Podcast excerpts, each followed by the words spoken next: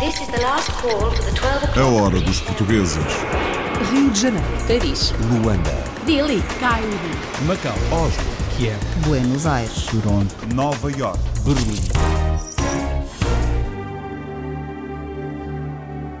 É obra de portugueses, uma associação luso-canadiana que apoia pessoas com algum tipo de deficiência. E fala sentir em casa. Temos utentes que, que estavam sempre em casa, que passaram aqui ah, uma semana, duas semanas e ao fim de, de- de um mês, quando os pais os vinham buscar ao fim do dia, eles não queriam ir para casa, eles queriam ficar aqui. Bom ambiente, carinho e segurança nesta associação luso-canadiana. Em Canberra, Austrália, uma investigadora portuguesa estuda formas de tratar e prevenir doenças de populações mais pobres e assim conhece outros mundos. ir para Timor ou Angola, em Moçambique, visitar eh, sítios muito remotos e perceber como é que as pessoas vivem que de outra maneira não, não, não iria, por isso também me sinto bastante privilegiada e essa é de facto uma das minhas grandes motivações, é poder, poder conhecer o mundo e conhecer as pessoas e, e perceber como é que as outras pessoas vivem e, e o que faz falta. Uma cientista de olhos e mente aberta ao mundo. Um engenheiro português na Polónia trabalha em contabilidade para uma empresa alemã. Vive em Poznan, mas podia ser Aveiro e essa não foi a única surpresa. Desde que eu cheguei aqui tive surpresas bastante agradáveis. O país está muito à frente, evolui imenso desde 2004, desde que entrou na União Europeia. Eu costumo equiparar Poznan em Portugal a Aveiro, ou seja, Poznan é maior que Aveiro, tem mais população, mas o espírito é mais ou menos o mesmo. Boas surpresas na Polónia. A fotografia chegou já depois dos 30 à vida de um imigrante português no Luxemburgo. Antes trabalhou num banco, daqui a um tempo depende do vento. Eu estou curioso de, de muitas histórias à minha volta e não gosto de pôr barreiras naquilo que eu faço. Não tenho assim nenhuma, ah, nenhum cálculo ah, de carreira, não tenho nada disso. Eu gosto de ir para onde o vento me leva. Pergunto ao vento que passa notícias do meu país. O português na Alemanha é a terceira língua de estudo numa escola secundária em Dortmund e são os alemães que mais procuram as aulas. Nada me diz. Hoje estamos muito mais reduzidos aos alunos alemães que aprendem, ou estrangeiros que aprendem português como língua estrangeira. E ver que, de facto, eh, começa a existir uma dinâmica intercultural e não só multicultural, eh, de facto, de diálogos, diálogo de culturas. Antes eram os filhos dos imigrantes que mais procuravam as aulas de português, agora são outras nacionalidades. Na Suíça, os pais portugueses juntaram-se numa das maiores organizações do país, com metas bem traçadas. O nosso papel é, é- é divulgar a cultura e a língua portuguesas. Ah, motivar ah, a que os nossos jovens não percam as nossas raízes. É a maior motivação da nossa associação. Atividades à volta de livros, música e autores lusófonos, junto dos mais novos na Suíça, para não esquecerem as raízes. Em New Jersey, Estados Unidos, uma figura de grande porte e boa disposição, um cozinheiro luso-descendente que está a fazer sucesso e começou muito cedo. Estávamos sempre a brincar com os meus pais porque mais ninguém passava as manhãs de sábado na cozinha a ajudar a encher chouriços, a fazer vinho. Criávamos coelhos e pomos para comer. Não eram animais de estimação nos subúrbios em New Jersey.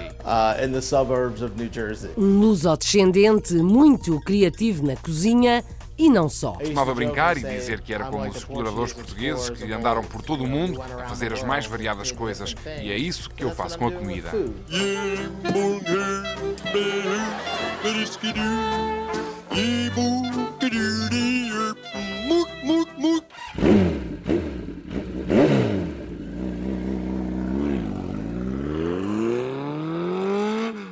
Os Motares luso-americanos de New Jersey funcionam como irmandade e não dispensam a benção dos capacetes. Envolve, por exemplo, a paixão que nós temos para andar de moto e então torna-se uma irmandade entre nós os montados. E é o sentimento de, do princípio da época de andar de moto, sermos abençoados, não é? Uns acreditam mais, outros menos, mas é sempre um bom sentimento e especialmente quando se junta assim muitas motas é, é um espetáculo. Motares abençoados, motares luso-americanos mais ou menos acelerados.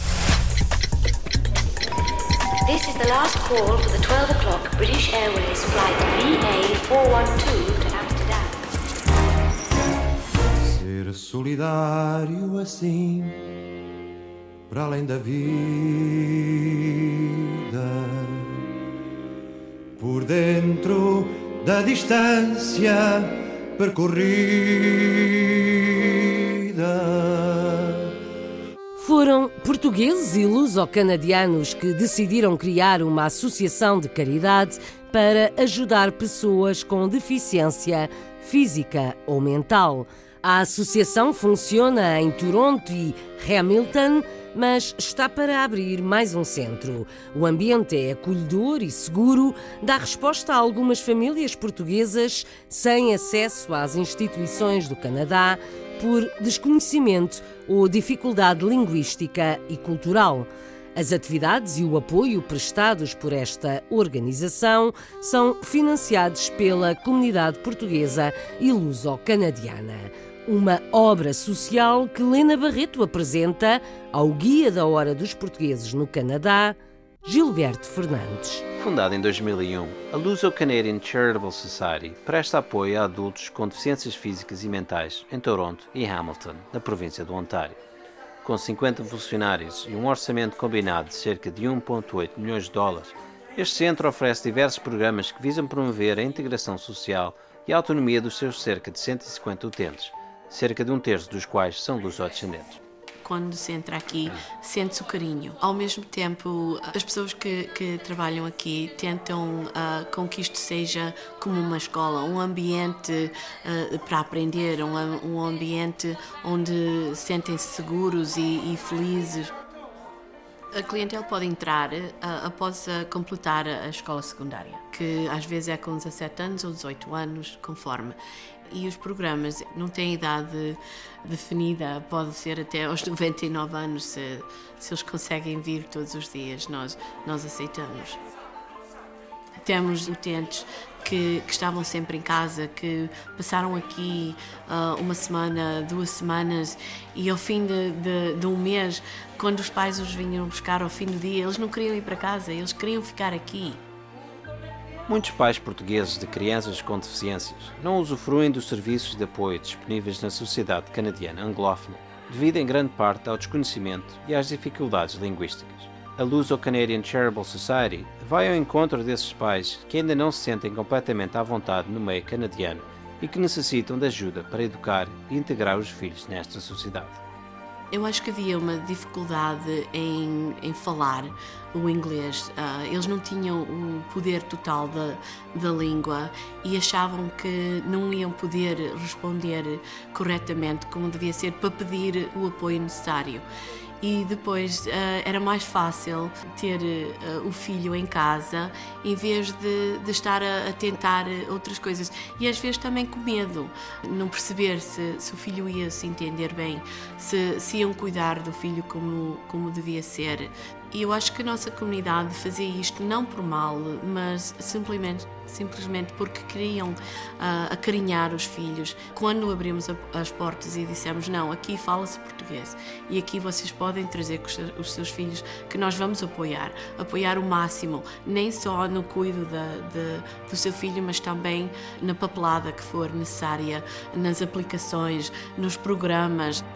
Presta a abrir mais um centro em Mississauga esta organização em expansão é fruto da generosidade da comunidade portuguesa, especialmente os empresários e sindicatos, que têm contribuído quantias avultadas, em parte angariadas através de torneios de golfe, jantares de gala, provas de ciclismo e caminhadas.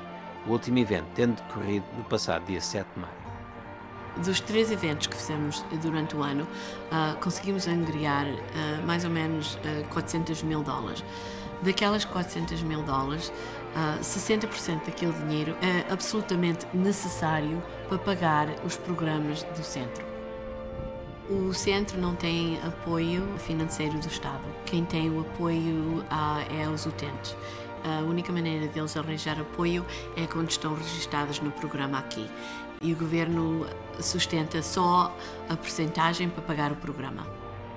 É muito importante nós passarmos a palavra e continuar a mostrar ao mundo que isto não é uma questão de, de, caridade nem de pena. Isto é uma questão de acompanhar e apoiar e pedir apoio do governo, onde podemos ter um mundo que inclui todos e o acesso é para todos. A nossa comunidade já começou a entender, mas eu acho que nós, nós temos mais o costume de ter pena em vez de, de lembrar e dizer oh, o que é que eu posso fazer para mudar isto. A comunidade portuguesa e luso-canadiana de braços abertos a quem vive com algum tipo de deficiência.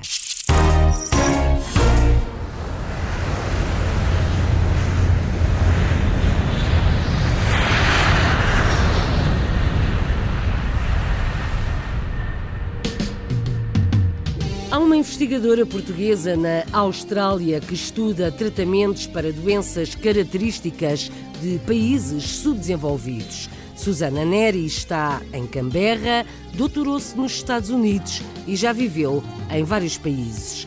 Dedica-se à causa pública através da medicina.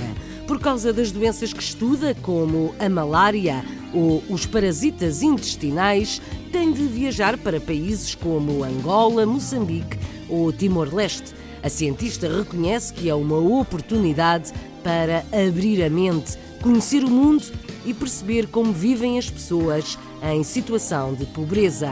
A medicina dá as mãos a causas públicas e sociais. Apresentamos Susana Neri com a Filipa Santos na Austrália. Susana Neri nasceu no Porto, viveu em muitos países e hoje mora em Canberra, na Austrália.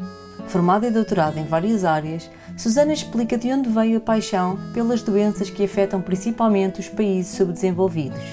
O meu interesse tanto pela, pela bioquímica, pela investigação mais molecular, e pelas neurociências existia ou coexistia com o meu interesse em saúde pública e com um, uma escala mais macroscópica ou global, por isso a questão, as questões sociais, a inequidade e as doenças associadas à pobreza, porque mais uma vez o meu interesse no fundo é, tem a ver com a biologia humana ou com, com a medicina, por isso com o corpo com o corpo humano. E resolvi que ia investir a minha carreira profissional nessa área e mudei para, para malária e agora para parasitas intestinais.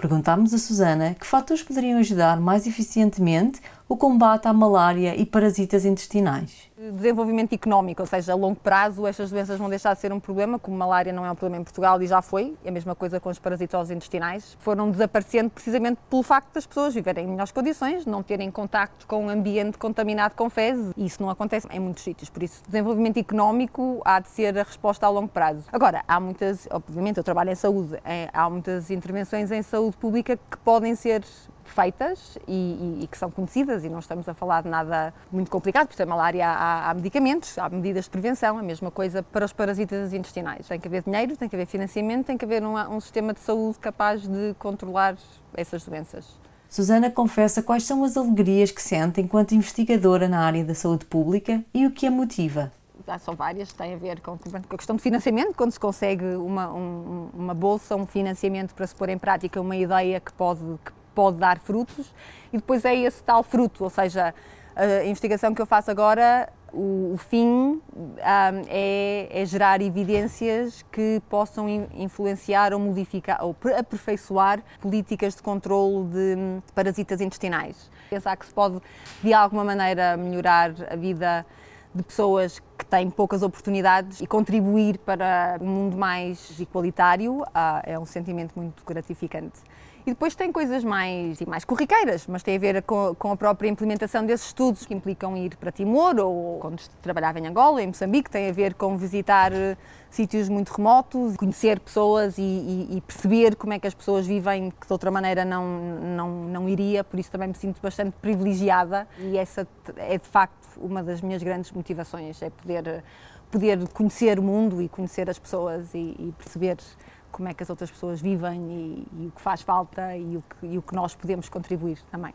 Susana liderou a equipa australiana no estudo sobre a ampliação de tratamentos antiparasitários que foi publicada na famosa revista científica da Lancet. Susana fala-nos do que é importante de momento fazer. O que é fundamental é a implementação, é, quando se fala em saúde pública, o que é fundamental é a implementação em larga escala de medidas de controlo, seja de redes mosquiteiras, seja de construção de latrinas, seja de acesso à água. Por isso, há, há o aspecto tecnológico por trás, mas, mas o, o que faz falta é uma questão de cobertura e de acesso. Para finalizar, Susana diz-nos as três palavras que pensa quando ouve a palavra Portugal. A saudade é a saudade, o mar ah, e a luz, o sol. Uma portuguesa na Austrália dedicada à causa pública e social através da investigação na área da saúde. A hora dos portugueses.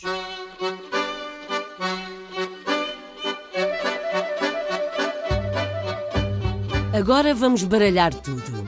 Tiago é português, vive na Polónia e trabalha para uma empresa alemã. Tiago formou-se em engenharia química, mas trabalha em contabilidade e gestão.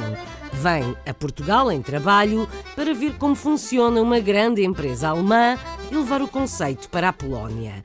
Parece complicado, mas não é assim tanto.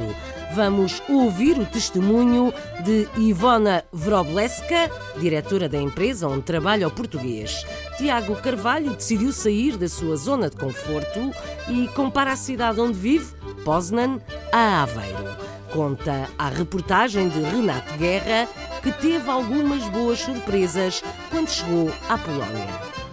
A Polónia é um país do leste europeu que outrora pertenceu ao grupo de países sob o domínio da União Soviética. Independente desde 1989, aderiu à União Europeia no ano de 2004. Esta entrada abriu as portas para um novo rumo no desenvolvimento do país. O acesso ao mercado único e a livre circulação de pessoas e bens trouxe consigo milhares de estudantes de toda a Europa ao abrigo do programa Erasmus. Tiago Pereira, engenheiro químico de formação, estudou em Poznan através deste programa, cidade onde veio encontrar uma oportunidade de trabalho. O meu interesse pela Polónia começou alguns em setembro de 2012, quando eu comecei a investigar a possibilidade de Erasmus Desde que eu cheguei aqui tive surpresas bastante agradáveis. O país está muito à frente, evolui imenso desde 2004, desde que entrou na União Europeia. Eu costumo equiparar Poznan em Portugal a Aveiro, ou seja, Poznan é maior que Aveiro, tem mais população, mas o espírito é mais ou menos o mesmo. Desde que eu acabei o Erasmus até voltar aqui para trabalhar, para viver e trabalhar, passaram-se mais ou menos dois anos. Voltei para aqui, tive um, sensivelmente dois meses à procura de emprego, fui a várias entrevistas e consegui, felizmente, juntar-me à Autovision, onde me integrei bastante bem. A formação em Engenharia Química não impediu Tiago de entrar no mercado de trabalho para uma das empresas do grupo Volkswagen. Como engenheiro químico não faço absolutamente nada, porque este trabalho relaciona-se muito pouco com a engenharia química. Tem a vertente dos números, aliás, ver números, fazer contas é uma coisa que não, não assusta. Tirando isso, acho que existe pouca ligação entre o que estou a fazer, que relaciona-se mais com contabilidade e gestão, e a engenharia química. A Autovision irá enviar Tiago num projeto para a Auto Europa. Em Portugal, aprenderá como funcionam os sistemas de contabilidade a implementar na Polónia. Vou passar a providenciar serviços com contabilidade e gestão para Portugal em vez do Reino Unido como estou agora.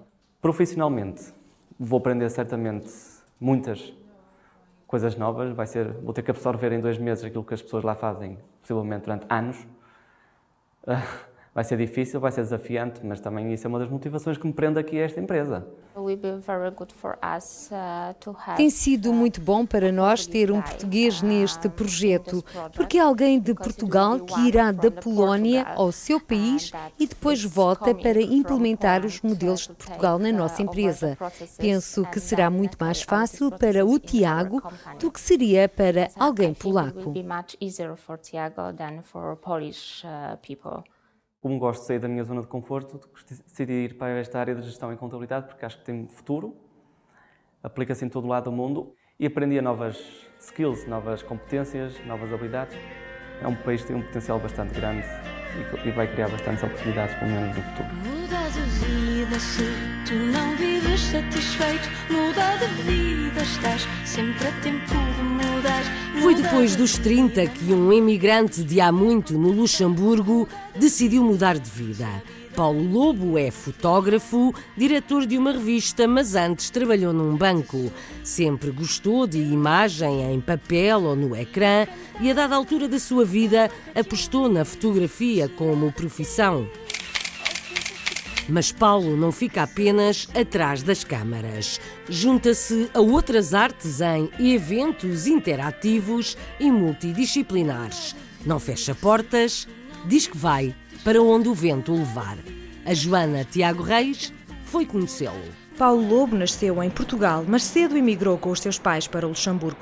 Das memórias de infância, lembra-se que sempre teve tendência para as artes visuais. Eu lembro quando era pequeno gostava da banda, muito de banda desenhada e gostava muito de ver eh, programas na televisão, gostava muito de ver óperas, por exemplo. Era capaz de ficar três horas à frente da televisão a ver ópera. Então acho que já havia essa, essa, essa parte visual que impactava bastante. Depois de 10 anos num trabalho que não o preenchia e reunidas as circunstâncias para a mudança, Paulo Lobo decidiu fazer da fotografia uma carreira a tempo inteiro. Comecei a trabalhar aos 23 e terminei aos, 30, aos 35 Sim, era um período um bocado complicado, onde a parte artística ficou assim um bocadinho de lado, estava presente, eu continuava a me investir muito na, na, na fotografia.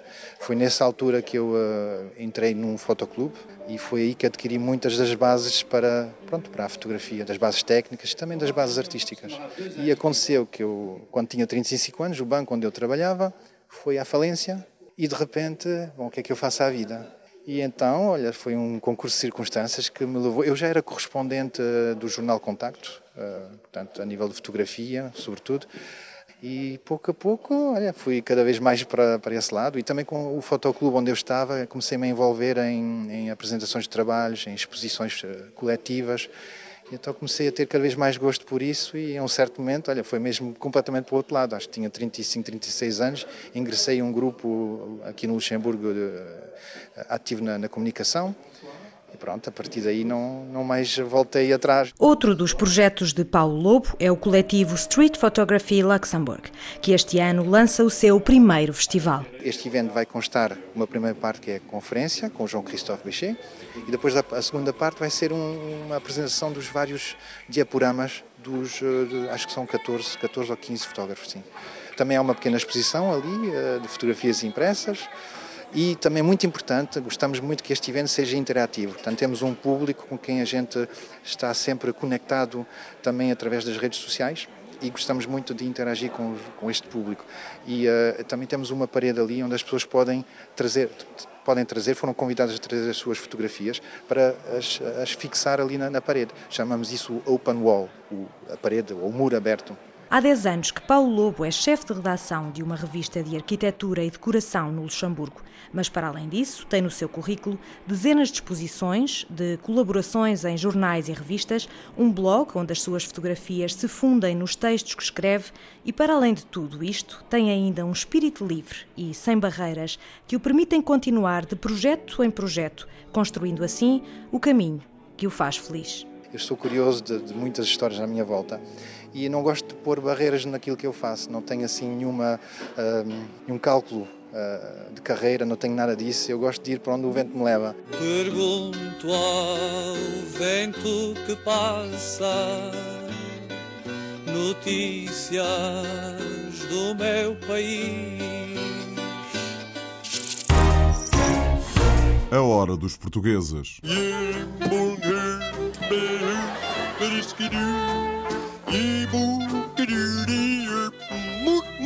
Costumava brincar e dizer que era como os exploradores portugueses que andaram por todo o mundo a fazer as mais variadas coisas. E é isso que eu faço com a comida. Um luso-descendente aventureiro na cozinha nos Estados Unidos. Apresentamos David Santos, dentro de instantes, nesta hora que é dos portugueses. Por enquanto, estamos na Europa.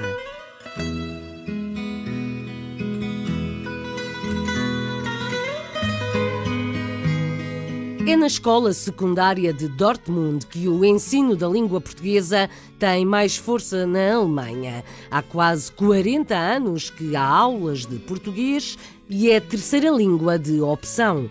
Hoje em dia são os alemães ou estudantes de outras nacionalidades que procuram a língua portuguesa. Antes, quando a disciplina foi introduzida na escola, destinava-se acima de tudo aos filhos dos portugueses residentes na região. Há quatro professoras que trabalham para divulgar a cultura portuguesa nesta escola de Dortmund.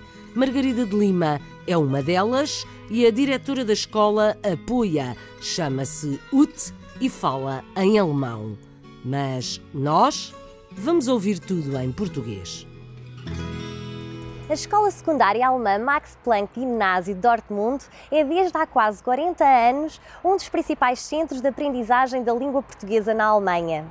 Várias gerações de jovens de origem lusófona, especialmente portuguesa, passaram por esta escola, em que o português é disciplina integrada e conduz, como qualquer outra disciplina, ao exame final do 12º ano, o chamado Abitur, que dá acesso direto ao ensino superior. A Marisa Fernandes é a guia da hora dos portugueses na Alemanha. Esta escola, situada no estado da Renânia Norte-Westfália, foi fundada em 1858. Atualmente é uma das únicas escolas alemãs em que o português é ministrado como terceira língua a partir do oitavo ou décimo anos, tendo a oportunidade e ao longo do processo de aprendizagem participar em viagens de intercâmbio a Portugal ou ao Brasil. Em média, são mais de 100 alunos por ano a aprender o português. Wir haben Portugiesisch eben seit fast 40 Jahren hier.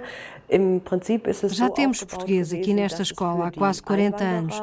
Começou nos anos 80, a princípio era para imigrantes portugueses e era possível escolher o português como segunda língua estrangeira.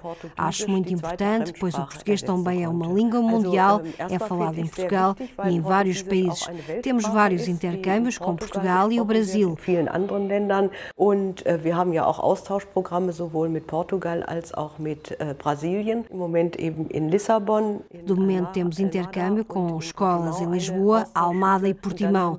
Também temos intercâmbios com o Brasil, em São Paulo. É uma forma dos alunos poderem aplicar a língua. E há também bastantes alunos que optam pelo português, que é sempre bem recebido e aceito por eles. Sehr gut ankommt und wirklich gut auch angenommen wird.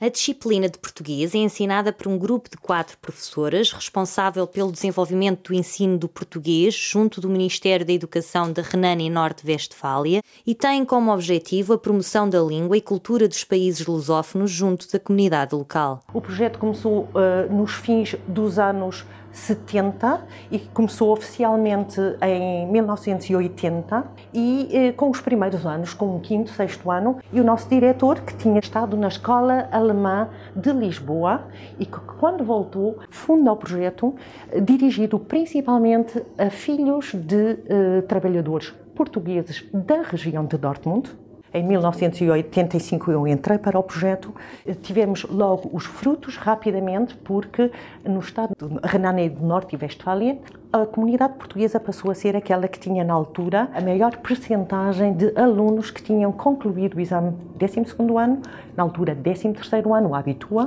e que entraram nas universidades. Hoje, estamos muito mais reduzidos aos alunos alemães que aprendem, ou estrangeiros que aprendem português como língua estrangeira. E ver que, de facto, começa a existir uma dinâmica intercultural e não só multicultural, de facto, de diálogos, diálogo de culturas. E isso, para mim, é fundamental.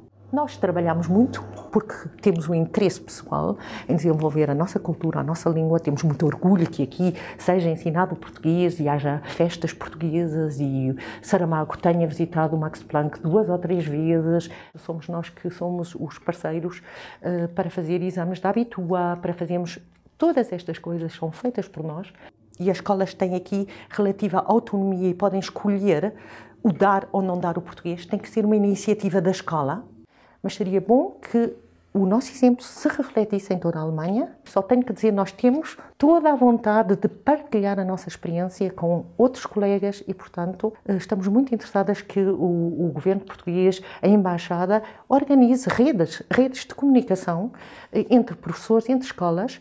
Só assim poderá haver, de facto, um futuro risonho para o português na Alemanha. Margarida de Lima defende redes, redes de cooperação entre escolas e instituições para que o português cresça na Alemanha, o ensino da língua portuguesa. A hora dos portugueses. É muito ativa a Associação de Pais Portugueses de Sierre, na Suíça. São pais preocupados com o ensino da língua e da cultura portuguesa aos filhos.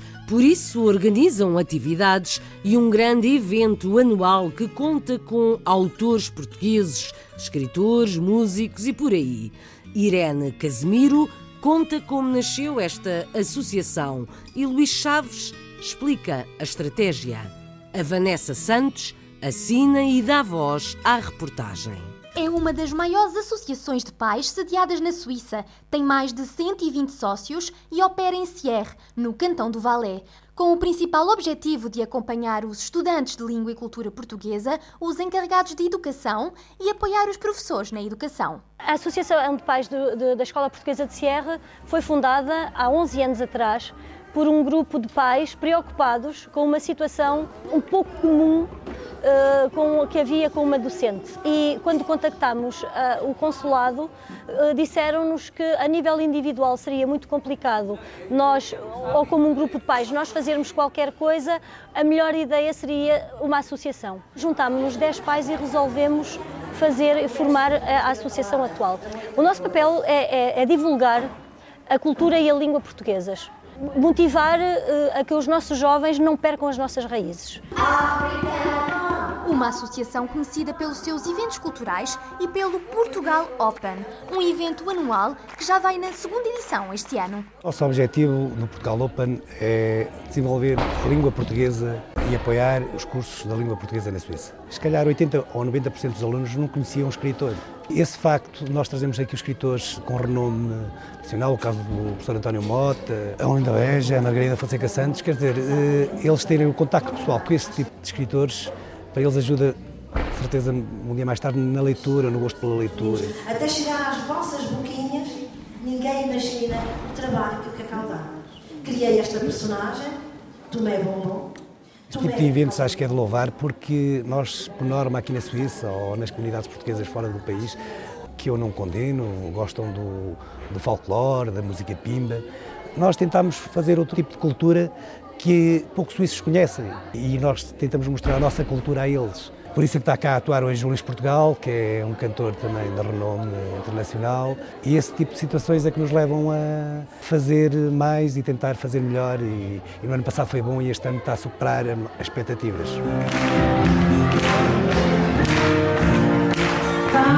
Os loucos que é que nos fazem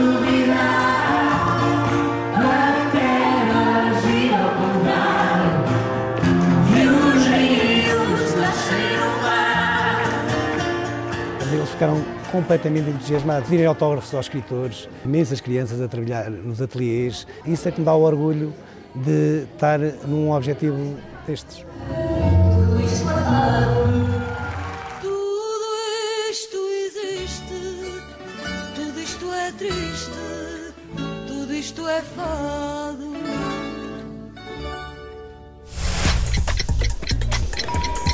Is the last call for the 12 o'clock British Airways flight VA412 to Amsterdam.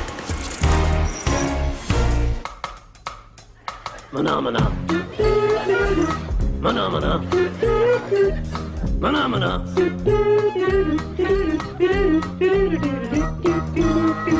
Costumava brincar e dizer que era como os exploradores portugueses que andaram por todo o mundo a fazer as mais variadas coisas. E é isso que eu faço com a comida. É lusodescendente, muito bem disposto, vive em Nova York, nos Estados Unidos e dedica-se à arte da culinária. David Santos é aventureiro e criativo, decidiu apostar em fast food saudável e à portuguesa. Sopa, sopa de qualidade para quem come à pressa. Quer criar uma rede de restaurantes de sopas. Em miúdo, David ficava em casa a ajudar a mãe na cozinha enquanto os rapazes da sua idade brincavam. Quando vinha a Portugal, acordava de madrugada para ajudar a tia a fazer pão. Chegou a servir refeições no seu apartamento, trabalhou em vários restaurantes, mas agora sopa. Está sempre a fazer sopa e é reconhecido. A gastronomia portuguesa tem vindo a ter nos últimos anos um reconhecimento como nunca teve anteriormente. Em Nova York, o chefe David Santos alia a sua criatividade na cozinha à enorme paixão que tem pela gastronomia portuguesa, deixando o público americano rendido aos nossos sabores. A Margarida André apresenta David, uma figura de grandes formas e muito boa disposição. David Santos nasceu em New Jersey e desde terra idade foi exposto à cultura e gastronomia portuguesa. Estávamos sempre a brincar com os meus pais porque mais ninguém passava as manhãs de sábado na cozinha a ajudar a encher chouriços, a fazer vinho. Criávamos coelhos e pomos para comer. Não eram animais de estimação nos subúrbios em New Jersey. As viagens a Portugal, ainda criança, ficaram bem gravadas e começaram a moldar o futuro de David. Costumávamos ir a Portugal e eu adorava acordar às 5 da manhã para ir fazer pão com a minha tia. Toda aquela ideia de acender o lume, fazer o pão e cozê-lo e depois comê-lo ainda quente era lindo. Eu era pequeno e já era tão bonito para mim. Beautiful. Like at a young age, it was just so beautiful to me. Sendo o beisebol e cozinhar as suas grandes paixões, David consegue entrar numa universidade em que estas duas áreas são reconhecidas. Descobri a Universidade Johnson Wales em Rhode Island, que é uma escola da terceira divisão de beisebol e tem um dos melhores cursos de culinária da América. Pensei, é mesmo isto, é para lá que tenho que ir. Depois de completar os estudos, David Santos voltou para New Jersey para trabalhar num dos mais conceituados restaurantes do estado. No entanto, o seu objetivo foi sempre chegar aos melhores restaurantes em Nova York. Faz-se ao caminho e bate à porta dos cinco melhores restaurantes da cidade. Fui a cada um dos restaurantes com o meu currículo e disse: Estou à procura de trabalho. Digam-me se precisam de alguém. Entreguei o meu currículo a cada um dos chefes de cozinha. Ligaram-me dois deles, mas o restaurante Bully estava no topo da lista porque o David Bully era um chefe magnífico. Trabalhar numa das cozinhas mais exigentes do mundo não é fácil e é preciso muita coragem e força de vontade para continuar. A maioria das pessoas não consegue imaginar o que é cozinhar para 150 ao almoço, com menus de degustação, tudo muito atarefado, e uma hora mais tarde fazer jantar para 250 pessoas no mesmo dia. Menus de degustação, 6, 8, 9 pratos, comida a vir todas as direções, pessoas a gritar connosco, era tão intenso.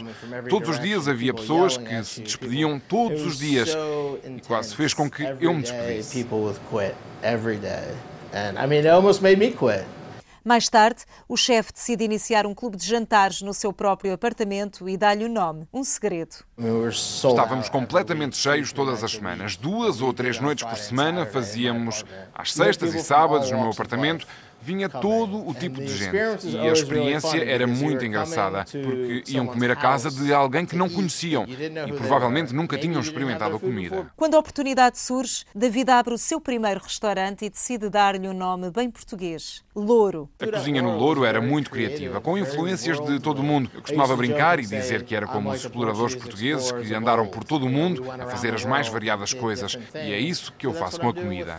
A especulação imobiliária e a tentativa do senhorio de aumentar a renda em 60% levaram David a fechar o restaurante. De momento, David está a lançar uma cadeia de restaurantes de sopas rápidas de alta qualidade, de nome Good Stock. O conceito do Good Stock é oferecer comida saudável a toda a gente de uma forma rápida. Só porque estás com pressa ou não tens tempo, não tens de comer algo que não gostas. Um chefe popular, um cozinheiro aventureiro, um luso-descendente em Nova York.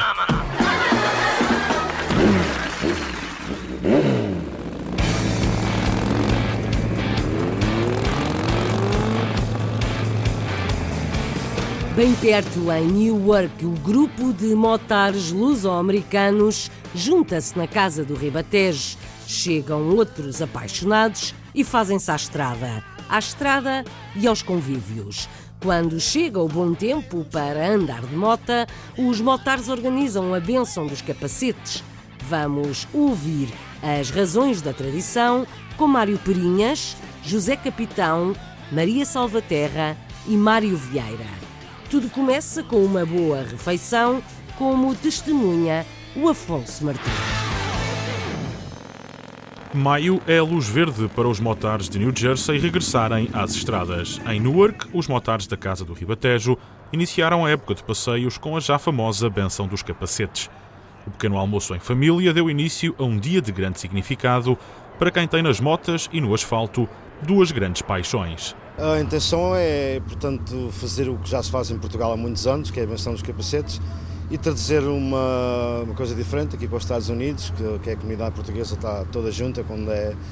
E é o sentimento de, do princípio da época de andar de moto, sermos abençoados, não é? Uns acreditam mais, outros menos, mas é sempre um bom sentimento e especialmente quando se junta assim muitas motas é, é um espetáculo. Os Knights of Columbus são parceiros dos motards da Casa do Ribatejo na organização de um dia que não serve apenas para pedir por quem anda na estrada.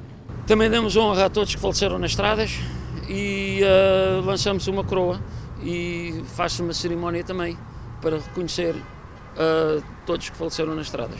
Portugal e Ribatejo são dois símbolos que este grupo de motoqueiros transporta a qualquer lugar que visite. Exemplo do dinamismo que trazem ao clube ao qual estão associados. O grupo dos motares da Casa do Ribatejo já existe desde o princípio da casa. Uh, e traz bastante atividade, exatamente. E é sempre um prazer tê-los presentes na nossa casa, uma vez que é uma secção que pertence à Casa do Ribatejo e, portanto, carregam nas costas o pátio da nossa casa e é sempre bom vê-la representada em qualquer lugar.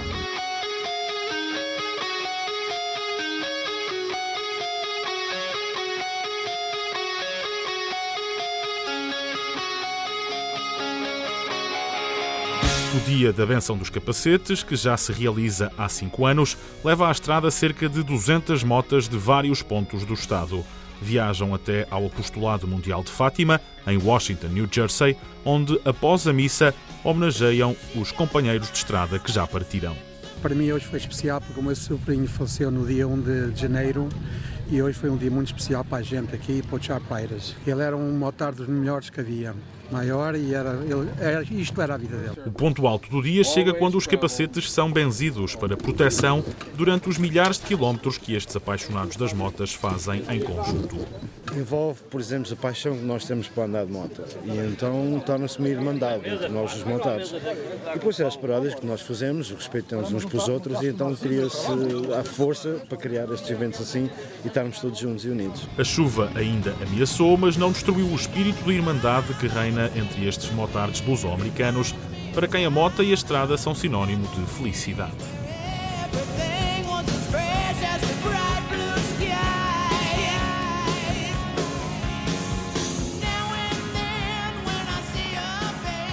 Abençoados os capacetes, abençoados os motares portugueses da Casa do Ribatejo, em New Jersey.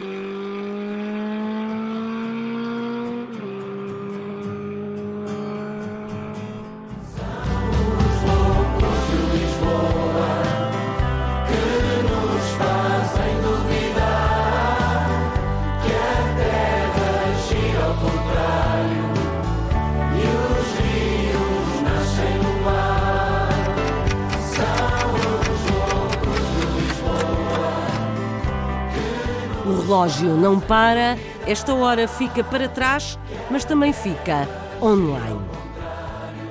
As motas já lá vão e não tarda nada, é a hora da sopa. A Hora dos Portugueses, com o apoio técnico de João Carrasco, sonoplastia de Paulo Cavaco, edição e apresentação de Isabel Gaspar Dias.